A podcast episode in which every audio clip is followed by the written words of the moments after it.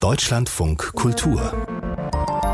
Lakonisch elegant meets 54 Books.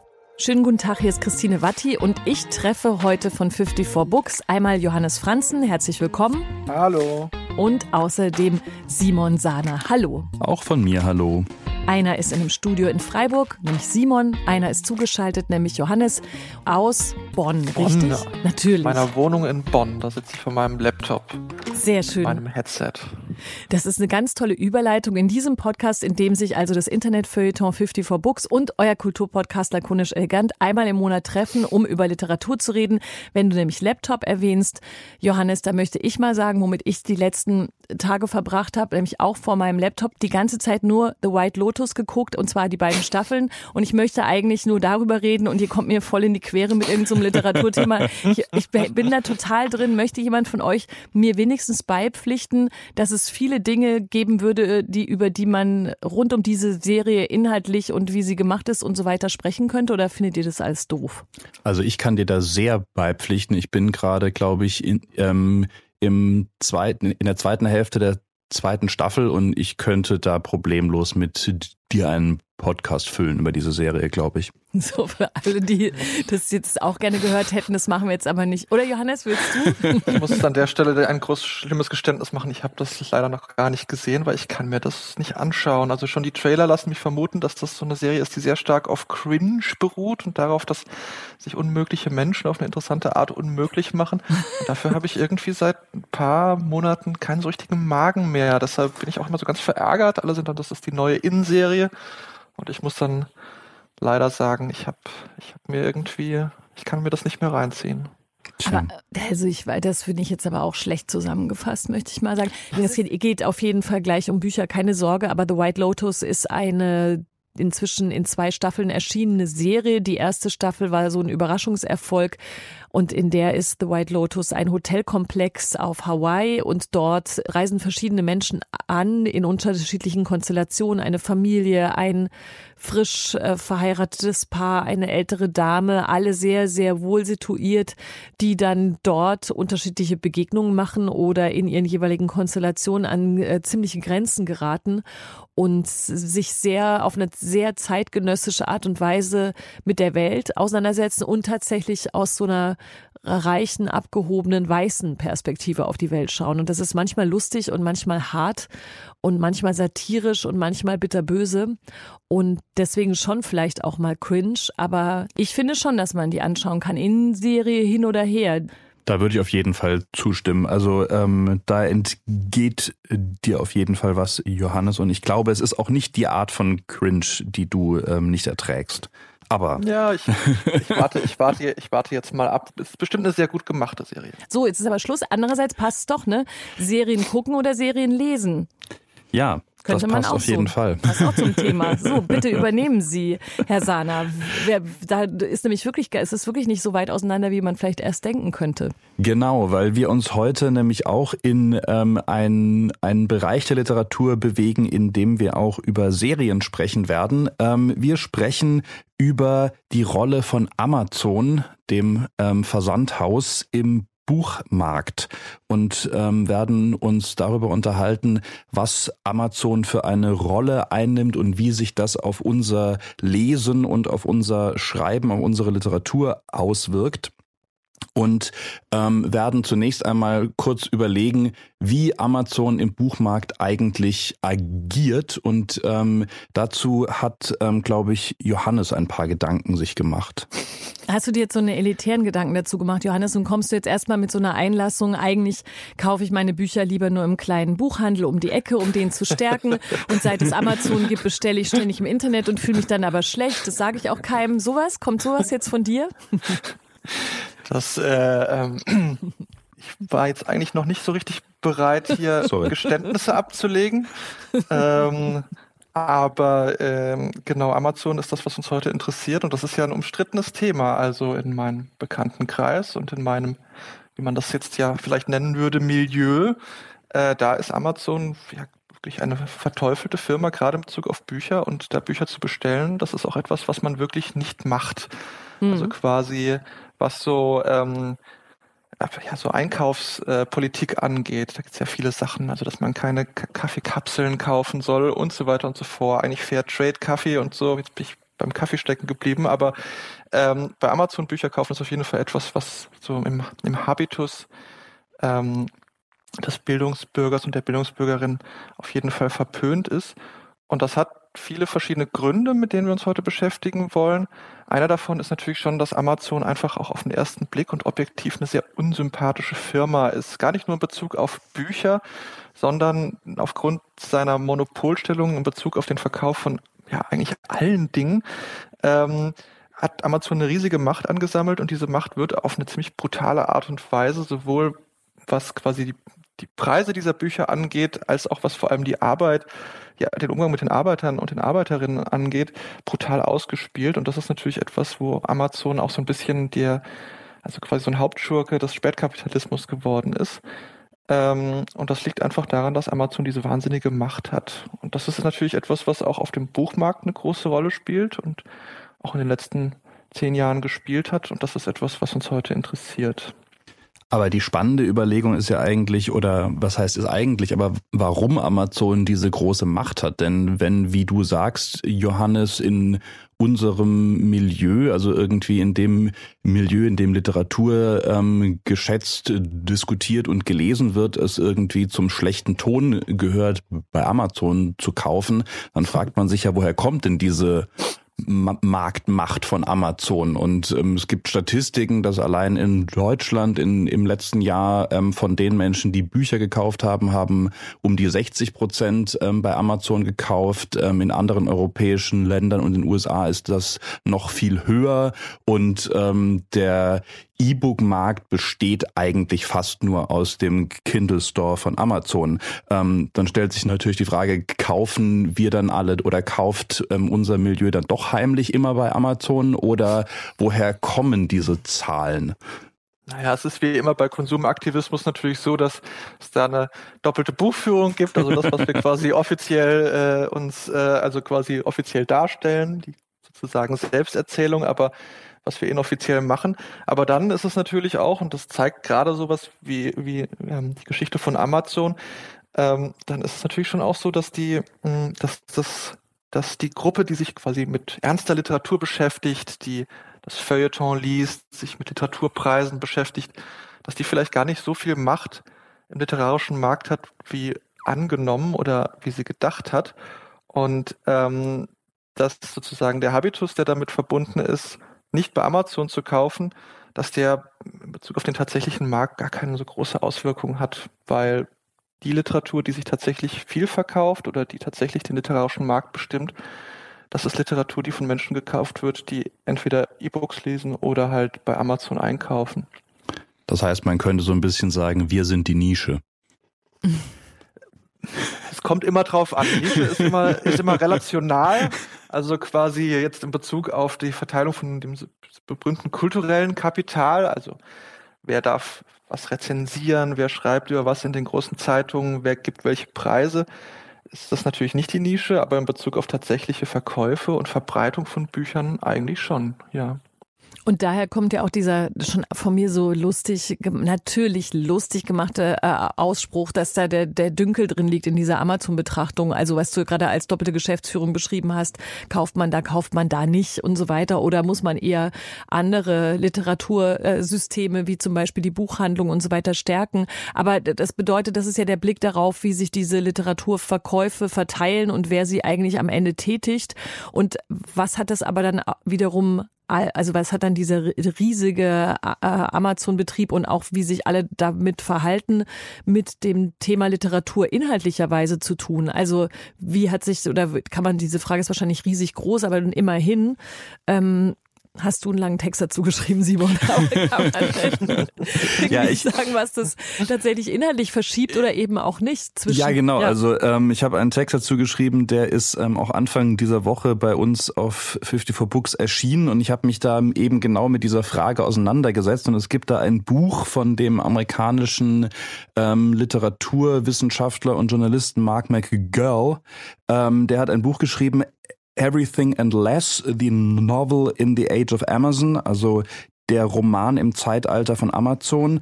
Und er behauptet dort oder stellt die These auf, dass ähm, durch diese überbordende Marktmacht von Amazon habe Amazon sozusagen den Innovationsantrieb übernommen, den früher die literarische Moderne oder die literarischen Avantgarden inne gehabt haben und würde damit unsere Literatur eben auch inhaltlich beeinflussen. Also die These, dadurch, dass die Macht über den Vertrieb so groß ist, hat auch das Einfluss auf den Inhalt.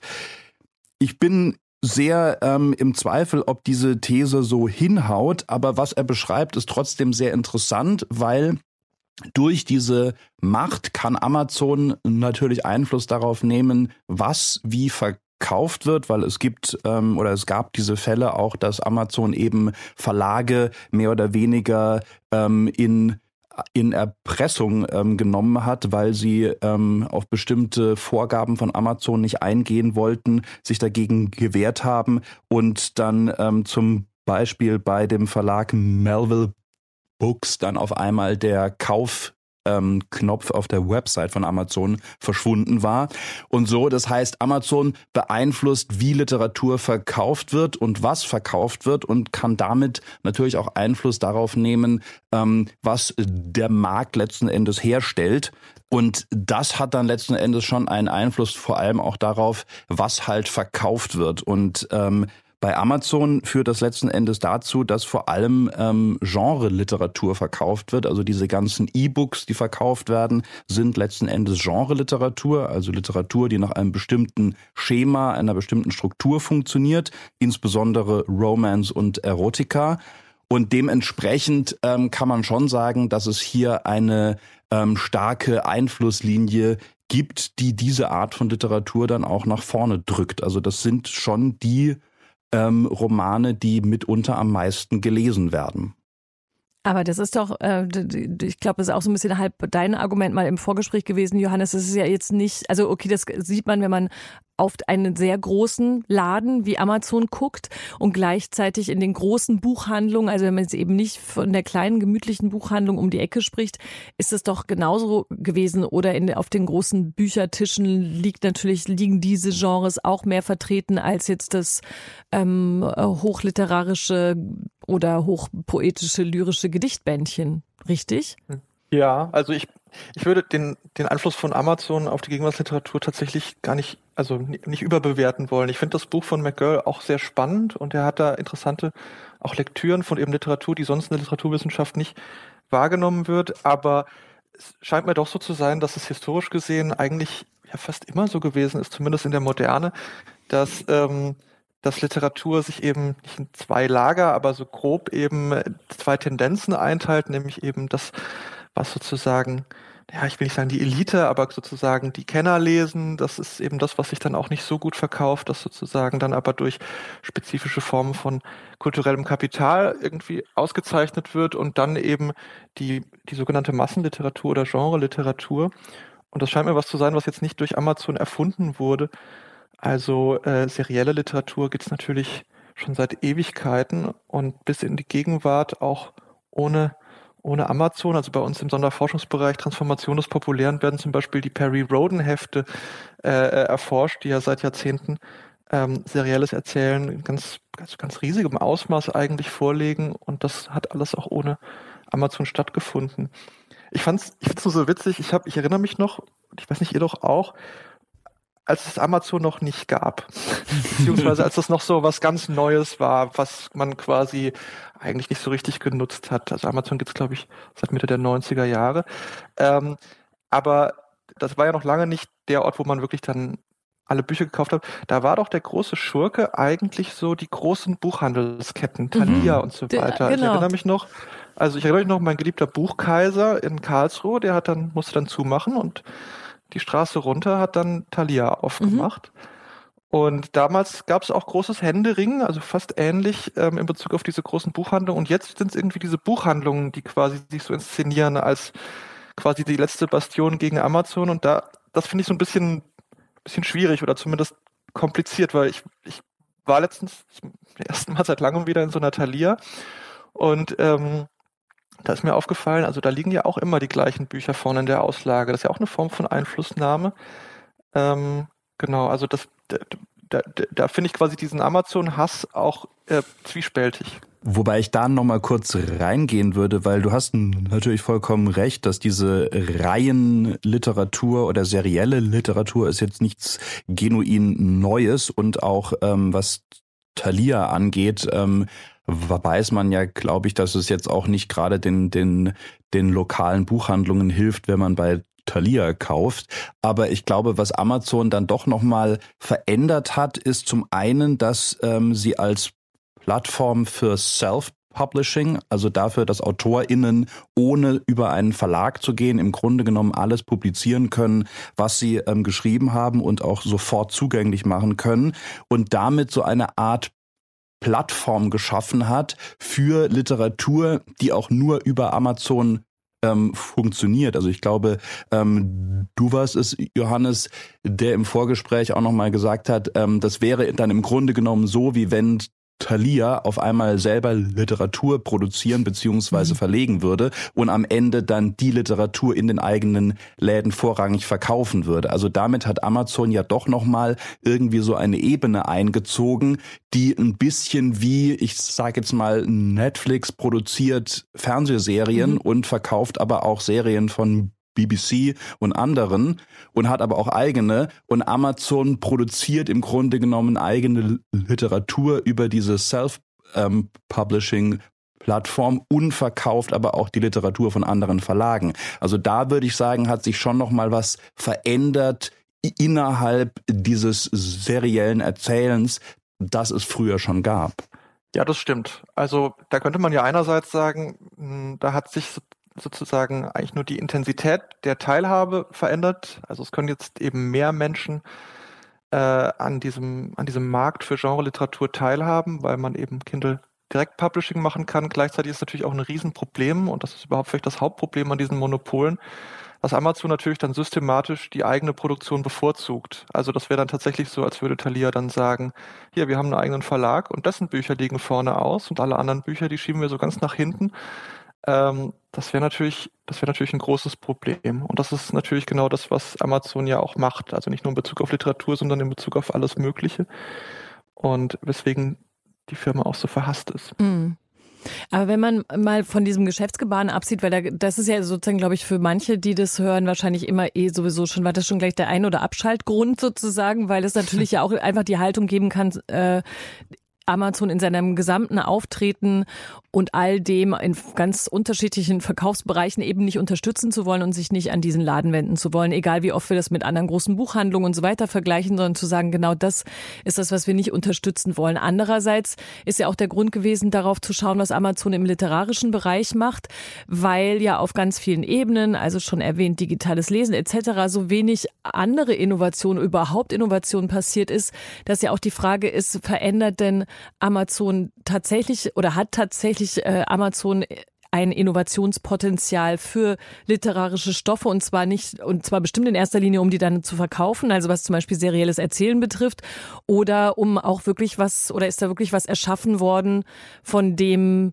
äh, man sagen könnte, ja, schade, wie immer in all diesen Entwicklungen, dass das kein anderer gemacht hat und dass da andere äh, traditionellere Strukturen leider nicht darauf gekommen sind, bis ihnen zum Beispiel ein Riese wie Amazon die Möglichkeiten dazu gleich weggenommen hat, wegen Größe und Einfluss und Macht.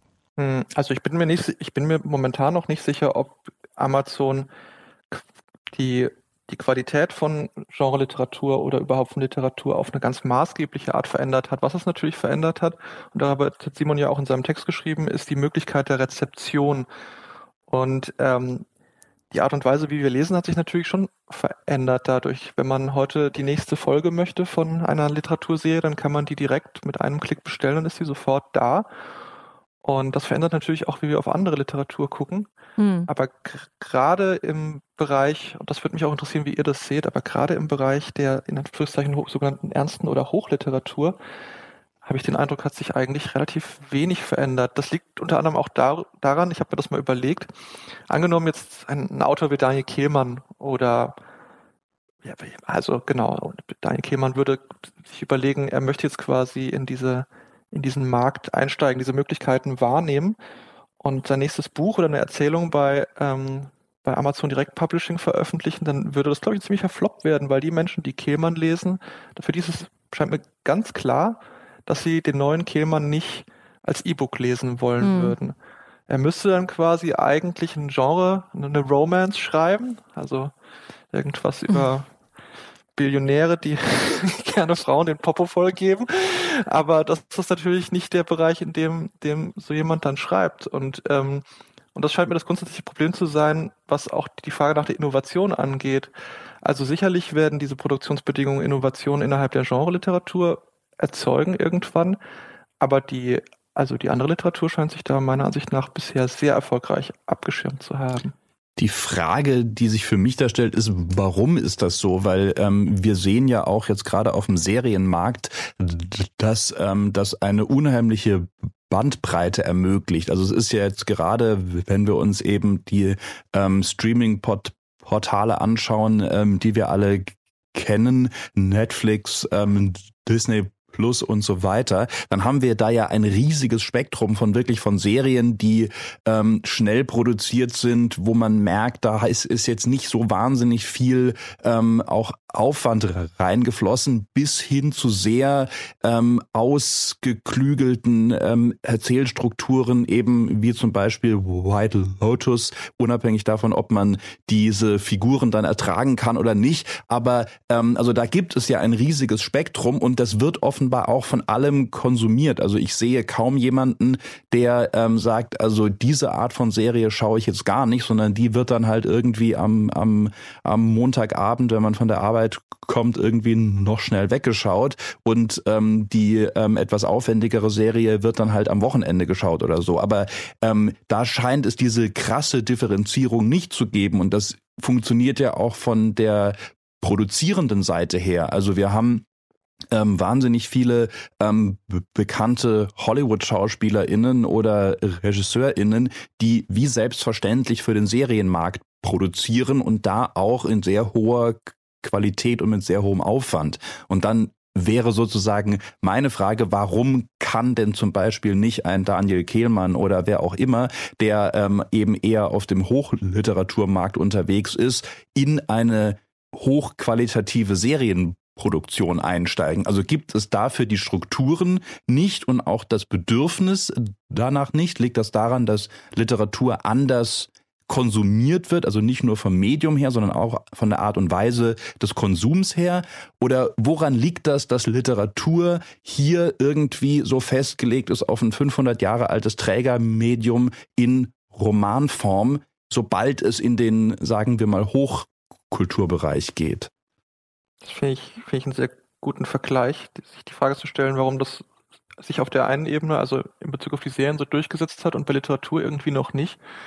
Hm. Also es war ja schon eine lange Zeit so, dass Fernsehen unter Filmschaffenden als verpönt galt. Das quasi so auch für eine Schauspielerin jetzt ähm, ins Fernsehen zu gehen, wenn man schon eine erfolgreiche Filmkarriere hatte, das war ja mal ein Abstieg. Aber das hat sich komplett verändert. Und Mm, und auch auf der Ebene der Rezeption diese, also muss man diesen Erfolg ja irgendwie erklären. Vielleicht, also wir haben ja Serien zuerst eigentlich kennengelernt, nicht durch Streaming, sondern durch DVDs.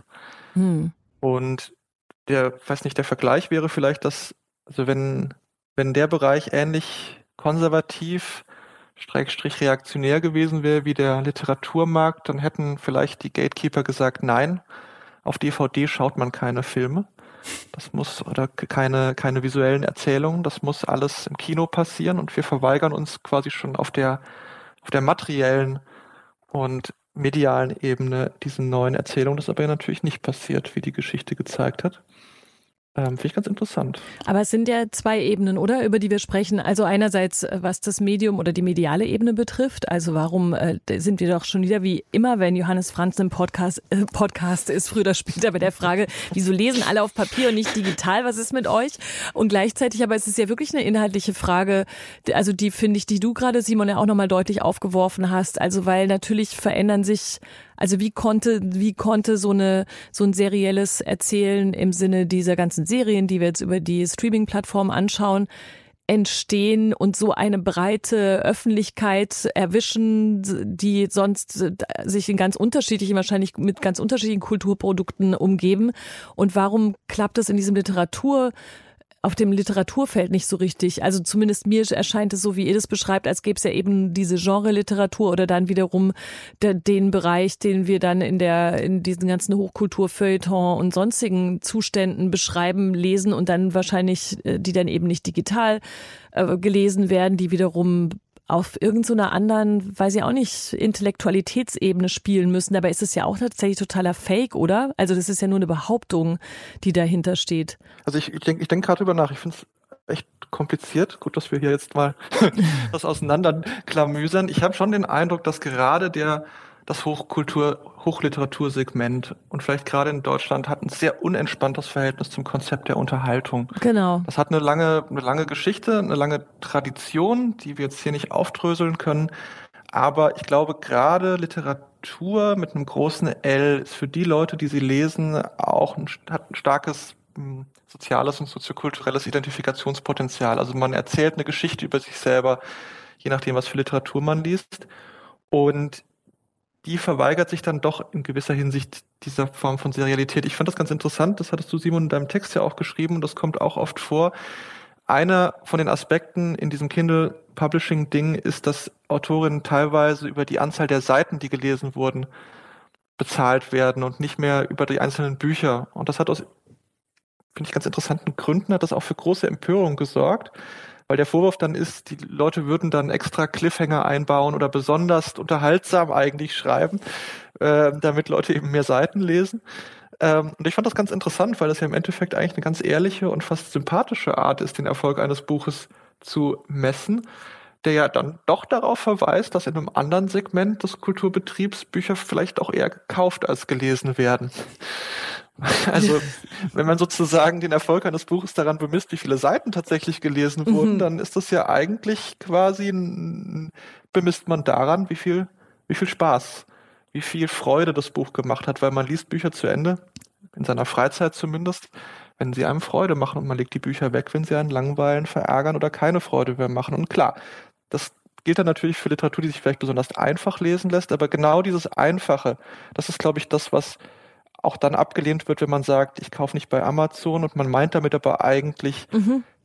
dass die Literatur, für die Amazon steht, die auch irgendwie auf dem Kindle gelesen wird, die vielleicht irgendwie auch so eine Ware ist und so weiter, die lehne ich eigentlich aus Habitusgründen ab möchte kurz dis, äh, kleine Einfügung, ne? Der, die Podcasts haben Durchhörquoten, aber das wisst ihr schon. Das ist nicht genau das. Wie viele Minuten oh no. eigentlich haben Menschen? Das können wir sehr, sehr genau immer äh, nachschauen. Aber bei welcher Minute zumindest ähm, mit Hilfe von den Spotify-Metadaten geht es, nämlich um zu gucken, ab wann diese Menschen, die diesen Podcast gehört haben, be beschlossen haben, so tschüssi, jetzt ist aber ich langweilig. Möchte, ich möchte meine Meinung sofort ändern und sagen, dass das eine ganz schlimme Art und Weise ist, Erfolg zu messen. Ich finde auch.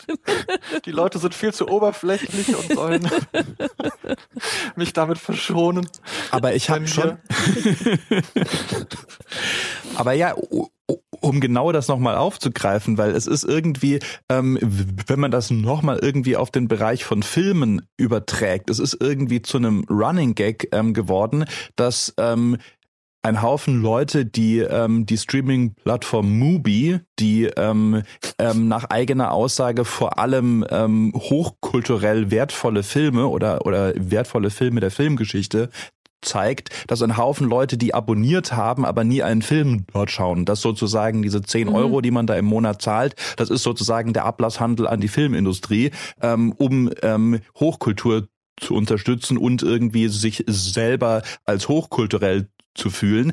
Ein solcher Witz ist irgendwie in der Literaturbranche nicht. Also ich habe den gleichen Witz noch nicht umgekehrt gehört. Ich kaufe mir jetzt irgendwie ähm, den aktuellen Buchpreisgewinner, lese ihn aber nicht, ähm, um irgendwie die Literaturbranche zu unterstützen. Also da wird immer zumindest vorrangig ähm, nach außen hin gekauft mit dem ähm, Hintergedanken oder mit dem nach außen gestellten ähm, Vorhaben. Ich habe das selbstverständlich auch gelesen, was viele wahrscheinlich auch tun und viele aber dann auch nicht tun. Also ich habe auch einen Haufen Bücher zu Hause stehen, die ich irgendwann mal gekauft habe, weil ich dachte, das sollte ich mal lesen und hab's nie getan, weil es mich letzten Endes offenbar nicht genug interessiert hat. Also da ähm, funktioniert das schon, glaube ich, ähnlich, aber bei Filmen kann man dann irgendwie Witze drüber machen und bei Literatur ähm, verheimlicht man das eher. Also auch da ist wieder irgendwie ähm, hat Literatur einen anderen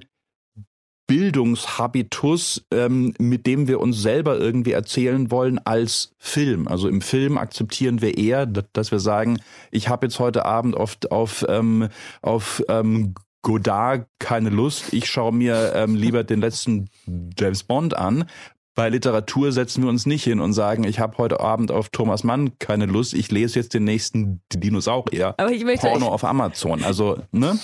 Ich, darf ich bitte kurz mal, hier ist ein Witz eingefallen. Der Claim für Mubi wäre also Mubi, das Fitnessstudio der Kulturinteressierten. ja, absolut. Man, absolut, ja, ja definitiv, genau. So ein bisschen und hat es dabei. Aber Entschuldigung, Johannes, ich muss jetzt nicht. Ich finde es genau, das ist genau das, das ist ja genau das Problem. Ich habe auch irgendwann mal geguckt, geguckt, wie viele Filme habe ich eigentlich mit meinem Mobi-Account, den ja, ich seit sechs Monaten bezahle, geschaut. Und es war, ich muss es leider sagen, einer.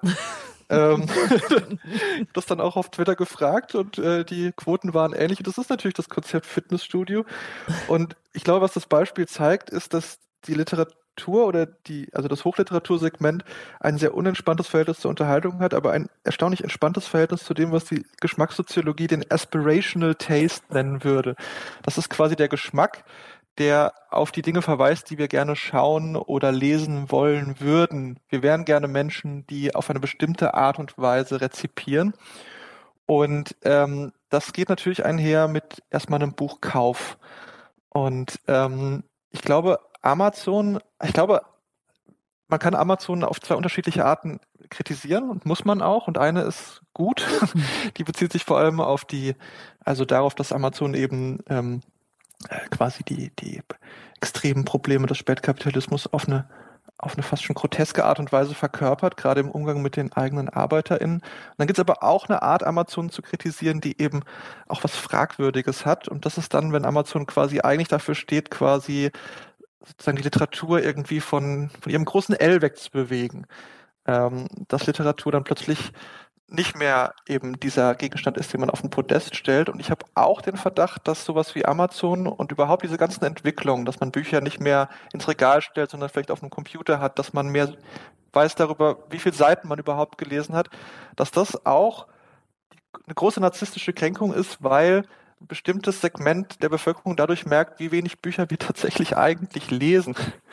Also ich glaube schon, dass sozusagen dieses ins Regal stellen, dieses Kaufen, dieses auch am Materiellen festhalten, dass das auch eine Art und Weise ist, eine bestimmte Form von Belesenheit als Habitus überhaupt erst zu erzeugen, die aber gar nicht so sehr auf Lektüre beruht, weil ich glaube, wirkliche Vielleser oder äh, so Leute, die wirklich so Romane auffressen, das sind tatsächlich die Leute, die dann diese Serien bei Amazon kaufen. Ähm, und ich glaube, das ist der, der Kontext, in dem diese Amazon, äh, dieses Amazon-Bashing dann teilweise auch so eine ganz ganz, ganz seltsame, ganz seltsamen Charakter bekommt.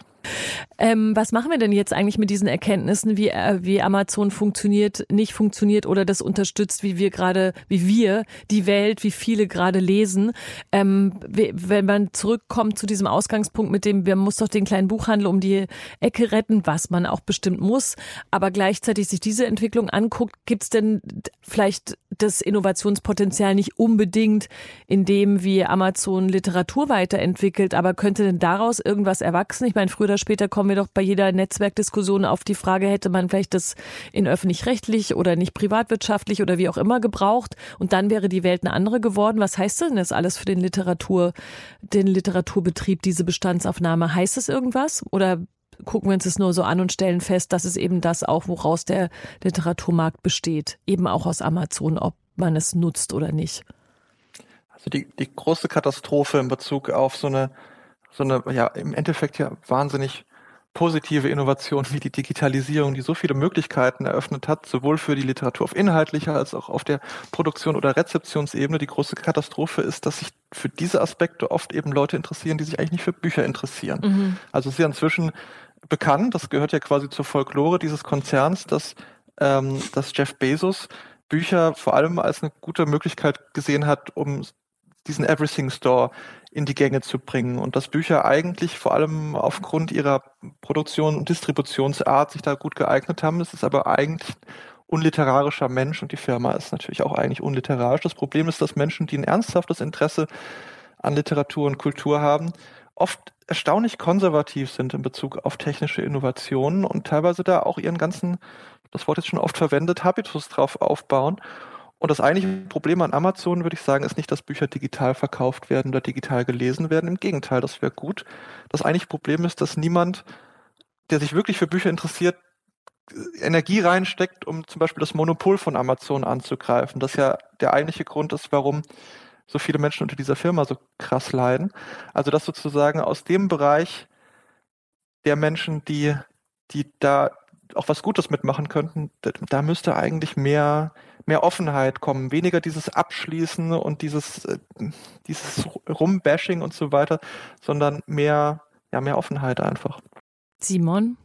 Ja, mehr Offenheit und ich glaube auch einfach ein, ein größeres Bewusstsein dafür, was ähm, man mit Digitalisierung und gerade auch E-Books auch erreichen kann. Also ich habe mir, ähm, ich, ich, ich, ähm, ich bin immer wieder erstaunt darüber, wie die E-Book-Preise in Deutschland sind und mhm. ähm, mir haben schon häufig versucht, ähm, Leute, die in, die da sozusagen auf der Vertriebsseite in Verlagen sind, das auch näher zu erklären. Aber ich habe immer noch nicht ganz verstanden, warum sozusagen es gerechtfertigt werden kann, dass ein Buch, das als Hardcover ähm, 23 Euro kostet, als E-Book dann 22,99 Euro kostet. Also da funktioniert für mich irgendwie sowas nicht vor, vor dem Hintergrund, äh, dass da ja noch Herstellungs- und, und, und, ähm, und Transportkosten und so weiter irgendwo mit drin sein müssen. Und ich glaube, solange wir ähm, sozusagen das E-Book im Hochliteraturbereich oder in dem Bereich,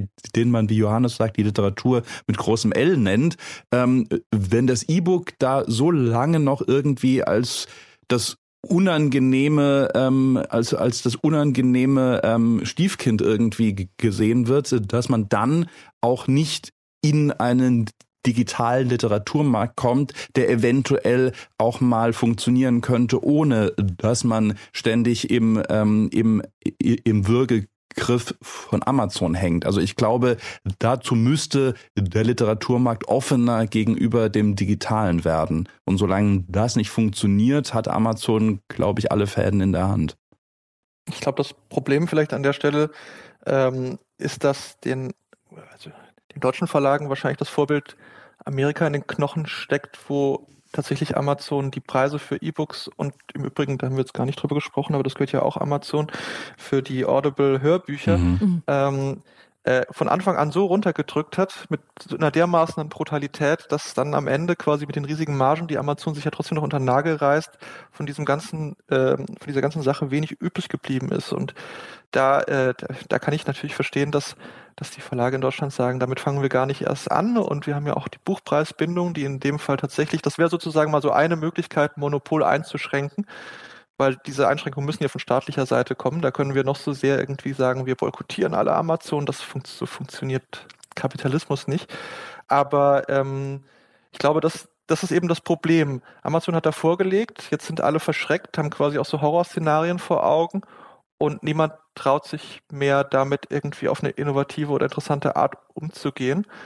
Ähm, und das ist, das ist einfach schade, weil hier ist natürlich einfach so ein Medienwandel, der gerade auf so eine ganz seltsame Art einfach verschlafen wird. Also ich meine, das scheint mir jetzt wirklich echt auch noch lange zu dauern. Und du hattest es vorhin gesagt, Simon, es wäre einfach seltsam, wenn Leute sagen würden, nee, ich streame die Filme nicht, ich gucke die auf DVD, klar, es gibt die Blu-Rays und so weiter, aber ähm, das, also das, das, höre das höre ich wirklich ganz selten. Ja. Ähm, ich meine, wenn er, also genau, der wird verschlafen und das ist ja ein Satz, den wir an ganz vielen Stellen ständig sagen, seit, seit es das Internet gibt, was da alles verschlafen wird. Das wäre ja wenigstens äh, noch ein guter Ausgang dieser Geschichte zu erwarten, wenn man wüsste, dass während hier noch ein bisschen vielleicht rumgedöst wird, aber dann dafür gesorgt wird, dass das, was dann dann, dann kommt, wenn der Medienwandel vielleicht vollzogen ist, das auch äh, gut ausgeht für die Schriftsteller und Schriftstellerinnen beispielsweise. Also wenn man auf den Musikmarkt guckt, dann könnte man sagen, guck mal, da ist ja gar nichts verschlafen, ist jetzt alles auf Spotify und dafür muss man sich dann ständig damit rumschlagen, dass einem nochmal bewusst wird, während man den 22. Äh, Musikmix hört, dass natürlich kein einziger Musiker, keine einzige Musikerin oder von den kleineren oder, oder nicht so berühmten, reichweitenstarken Künstlerinnen überhaupt angemessen bezahlt wird. Ne? Also das ist jetzt nur so am Rande, während wir das Formale besprechen und das Inhaltliche ist ja auch immer noch die Frage, ist das Verhaltensein in diesem Bereich, hat das auch was damit zu tun, dass in allen Streaming oder in den, oder in den äh, Streaming-Konzepten, die wir bisher kennen, jetzt die nicht besonders Kultur, äh, Kulturschaffenden freundlich sind? Ja, auf der einen Seite schon, aber auf der anderen Seite ähm, übersieht man dabei, glaube ich, dann auch immer wieder, dass ähm, die schlechte Bezahlung von KünstlerInnen ja kein neues Phänomen ist. Also wir haben eigentlich ja. seit, seit Jahrzehnten den Fall, dass ein sehr kleiner Teil von ähm, KünstlerInnen, egal aus welcher Branche, sehr gut bezahlt wird und ein sehr viel größerer Teil sehr, sehr schlecht. Also ähm, es gibt ein, ein anderes Buch, das ich in meinem ähm, Text auch erwähnt hatte, Choke Point Capitalism, wo es genau um die Frage geht. Ähm, das ist von, ähm, von Cory Doctorow und ähm, Rebecca Giblin und ähm, wo es genau um die Frage geht, wie bezahlen wir KünstlerInnen? Und ähm, die schreiben zum Beispiel, dass ähm, gerade sehr viele MusikerInnen, die bereits in den 60er oder 70er Jahren Plattenverträge abgeschlossen haben, also lange vor Spotify, so schlechte Konditionen bekommen haben, dass sie wirklich über Jahre hinweg eigentlich nichts verdient haben oder fast nichts verdient haben.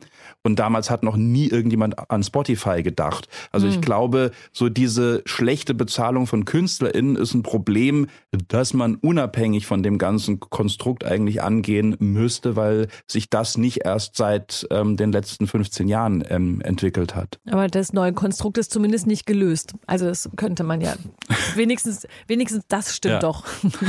ja, aber ich meine, aber ich meine, auch das ist doch ein interessanter Punkt ähm, dass die Digitalisierung, wenn man diese Bücher liest und wenn man sich den Bereich anschaut, bestimmte Probleme dass das Monopolismus, dass Künstlerinnen noch mehr ausgebeutet werden, verstärkt haben, aber eigentlich auch die Möglichkeiten, die technischen Möglichkeiten zur Verfügung stellen, genau dagegen vorzugehen, weil es war noch ja. nie so einfach, ein Buch zu veröffentlichen. Es war noch nie so einfach, eine Öffentlichkeit zu finden auf den sozialen Medien an den Gatekeepern vorbei.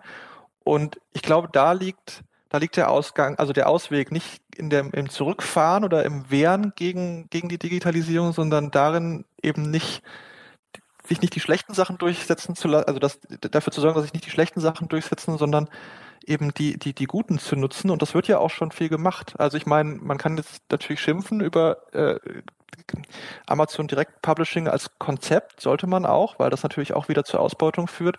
Aber eigentlich ist es natürlich eine Infrastruktur, die den Autorinnen wahnsinnige Margen ermöglicht. Also ich glaube teilweise 70 Prozent. Das ist quasi undenkbar bei einem klassischen Buch. Und wenn man dann sozusagen auch eine Öffentlichkeit gefunden hat oder Fans, dann ist das natürlich eigentlich eine Art von auch ähm, Emanzipationsschub durch die Digitalisierung. Und in dem Fall muss man leider sagen, auch durch Amazon. Aber noch besser wäre es natürlich, es gäbe viele Plattformen, die eben äh, nicht diese Monopolstellung haben. Soll aus diesem Podcast ein Manifest werden? Simon Sana und Johannes Franzen, das 54 Books lakonisch elegant Manifest? Ich bin grundsätzlich eher gegen Manifeste, aber wenn unser Podcast zu, zu Gesprächen und Diskussionen über das Thema führt, dann würde mir das schon reichen. Okay, das kriegen wir hin. Dann hoffen wir, dass viel diskutiert wird, zum Beispiel bei 54 Books, euren Social Media Kanälen, auf Twitter zum Beispiel. Den Text übrigens von dir, Simon Sana, findet man natürlich auf 54books.de, wenn man nochmal nachlesen will. Sonst könnt ihr natürlich auch gerne diesen Podcast so oft ihr mögt immer wieder anhören und am besten dann von Anfang bis Ende. Habt ihr ja gelernt, dass uns das sehr viel Herzensfreude verschafft, wenn wir solche Durchhörquoten erreichen, die nah bei 100 Prozent liegen. Aber ansonsten hoffen wir auch einfach so, dass es euch gefallen hat. 54 Books und Lakonisch treffen sich wieder in genau einem Monat, immer am letzten Donnerstag im Monat Monat. Und nächste Woche gibt es wieder eine ganz normale, aber hoffentlich auch sehr schöne, lakonisch elegant Folge. Ich bedanke mich für die gute Zusammenarbeit bei Johannes Franzen und Simon Sana. Dankeschön und Ja, tschüss. ebenfalls. Bis bald. tschüss, tschüss. Tschüss, tschüss.